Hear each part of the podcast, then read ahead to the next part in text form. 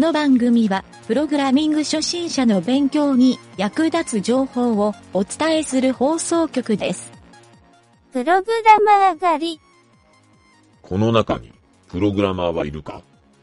いません。?JavaScript の DOM ってどういう意味だろう？ドムドムハンバーガーですよ。ガンダムのドムですよ。タグの階層構造のことですよ。いたぞ3番だ。連れて行け。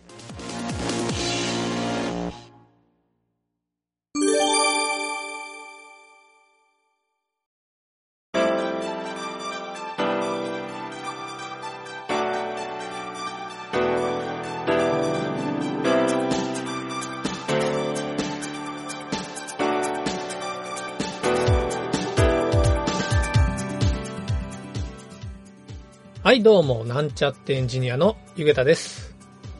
プログラミングカフェのコーナーで、画像フォーマットについての話をしているんですが、今回はその第2回目になりますね。え2回目の今回はですね、インターネットで扱う画像フォーマットの適材適所という内容について話をしてみたいと思います。よくですね、ホームページで素材を作るときに、JPEG で扱っている素材とか、PING で扱っている素材、あと GIF で扱っている素材、これらがですね、まあ、適材適所になっていないっていう、そういったホームページを見かけることがあるので、えーここら辺についてですね、どういうふうにフォーマット、まあ、どのフォーマットをどういう場合で使った方がいいか、というのを話してみたいと思います。はい、まずですね、最初に、えー画像フォーマットのそれぞれの特徴というのを説明してみたいと思います。インターネットで扱うフォーマットっていうのは、前回軽く説明したんですが、JPEG、GIF、PING、SVG、あと WebP。はい、この5つあるんですが、えーちょっと WebP を除いた、えー JPEG、GIF、PING、SVG。この4つについて今回は説明してみたいと思います。はい。まずですね、JPEG というフォーマットなんですが、これはですね、まあ、デジカメとか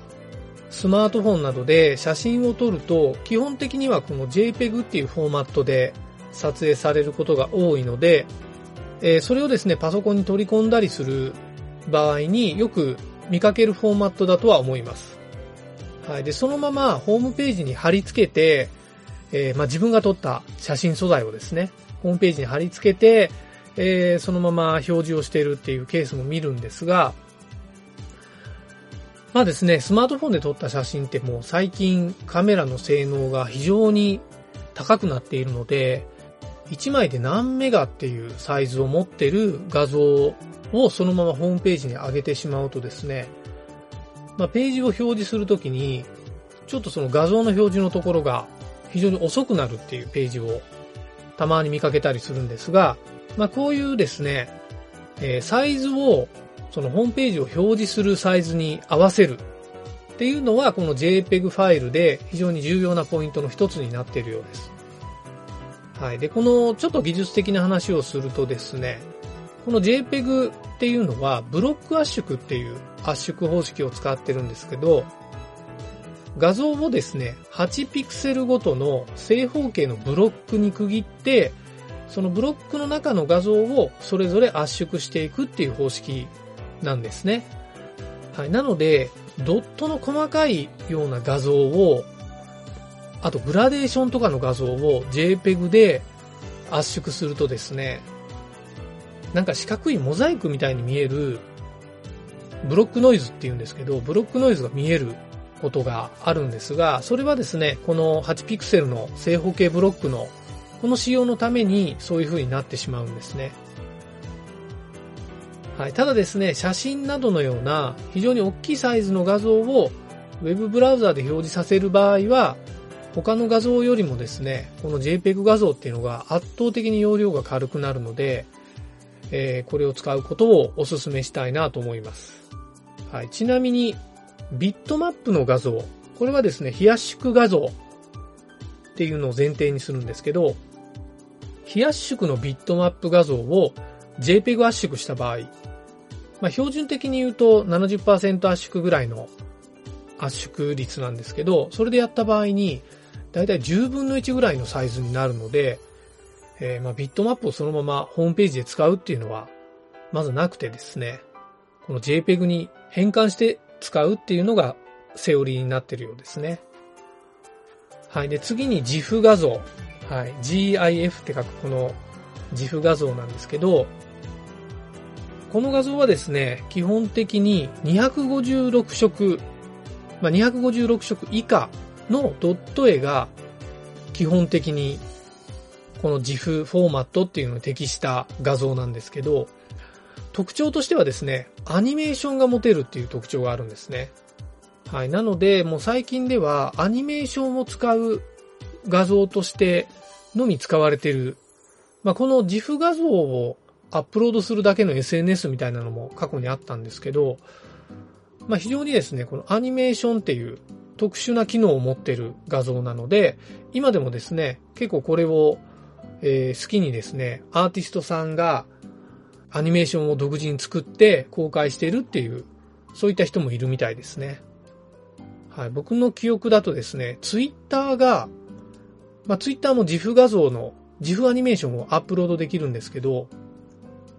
まあ、実はツイッターは当初はですね、この GIF アニメーションは、ツイッターのタイムラインでは表示できなかったんですね。あるタイミングから GIF 画像が解禁になったっていうのがニュースになってたのを非常によく覚えてるんですけど、まあ、今ではですね、GIF 画像、GIF アニメーションをツイッターで流すっていうのもそんなにもう違和感がなくなったなっていう感じもしますね。はい、ちょっと余談なんですけど、ツイッターで表示される GIF アニメーションは実は MP4 のフォーマットに変換されて表示されてるっていう、まあ、そういった裏事情もあるようなので、まあ、興味がある人はですね、この辺なんでかっていうのを調べてみると面白いかもしれないですね。はい。で、続きまして PNG、まあ、ピングですね。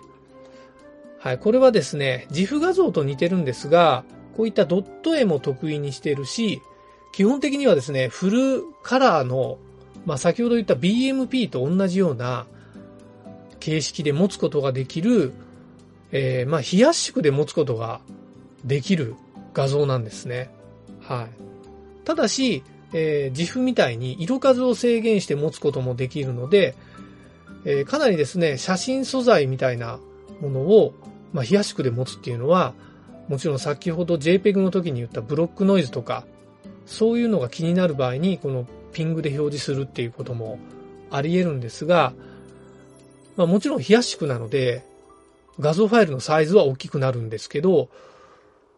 ロゴマークとかアイコンみたいなちっちゃい画像の場合、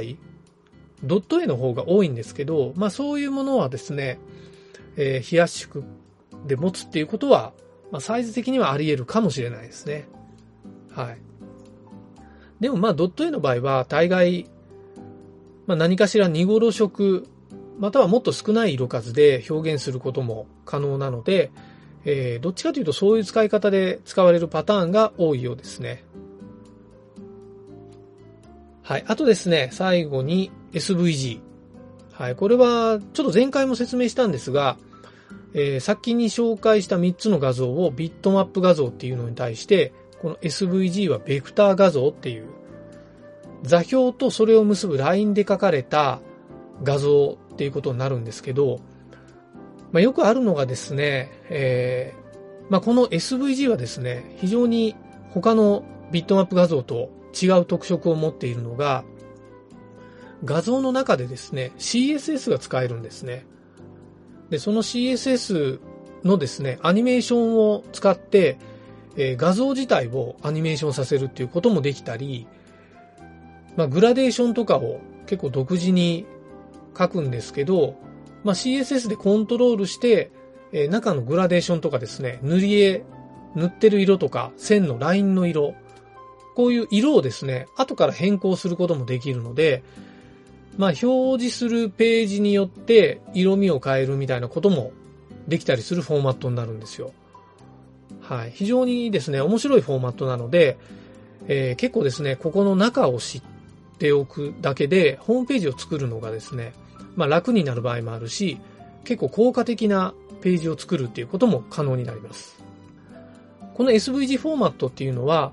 Adobe のイラストレーターとかを使って作ることもできるんですけど、まあ、僕はですね、フリーソフトで十分だなと思ってですね、 Inkscape っていうフリーソフトを使って、えーこれはですね、SVG を作る専用のフリーソフトなんですけど、えー検索するとすぐに出てくるので、えーそれをですね、使って SVG フォーマットの画像を作るっていうのも、え結構僕はよくやるので、おすすめでもありますね。はい。あと、慣れるとですね、これ中のソースコードをですね、手で書くこともできて、えー非常にですね、キャンパスの画像とか、そこら辺とですね、親和性があるフォーマットになっているので、えーこの辺ですね、ぜひトライしてみてはいかがでしょうかという、えーおすすめをですね、僕の方はしたいなと思っております。まあ他にもですね、ウェブブラウザーで作ることができるエディターみたいなサービスを展開しているウェブサイトもあるので、興味がある人は、えーこういうですね、SVG エディターみたいな、この辺をですね、検索してみて、自分に合ったエディターを探してみるのも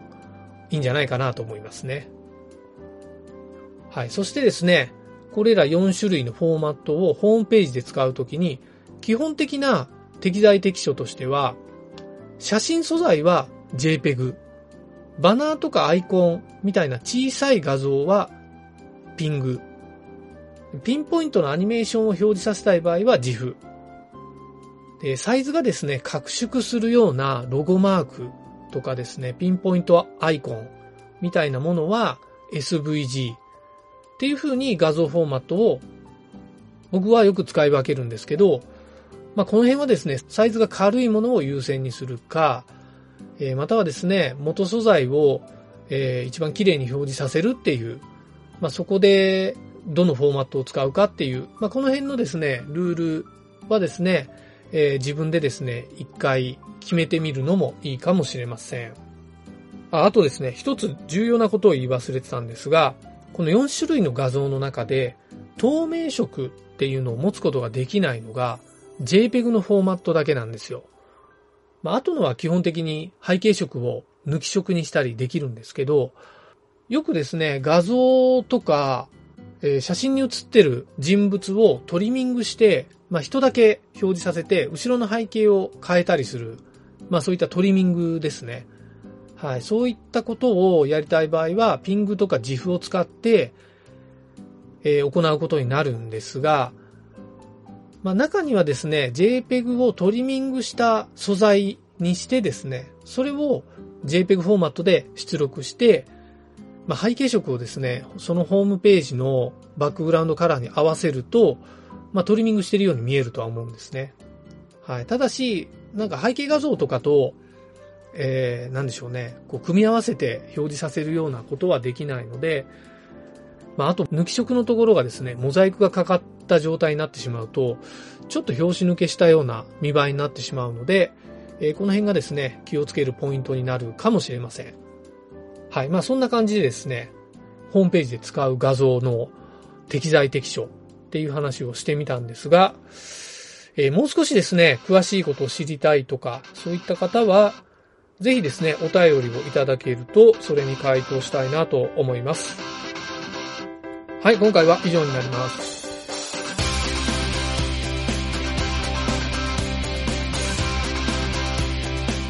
番組ホームページは http://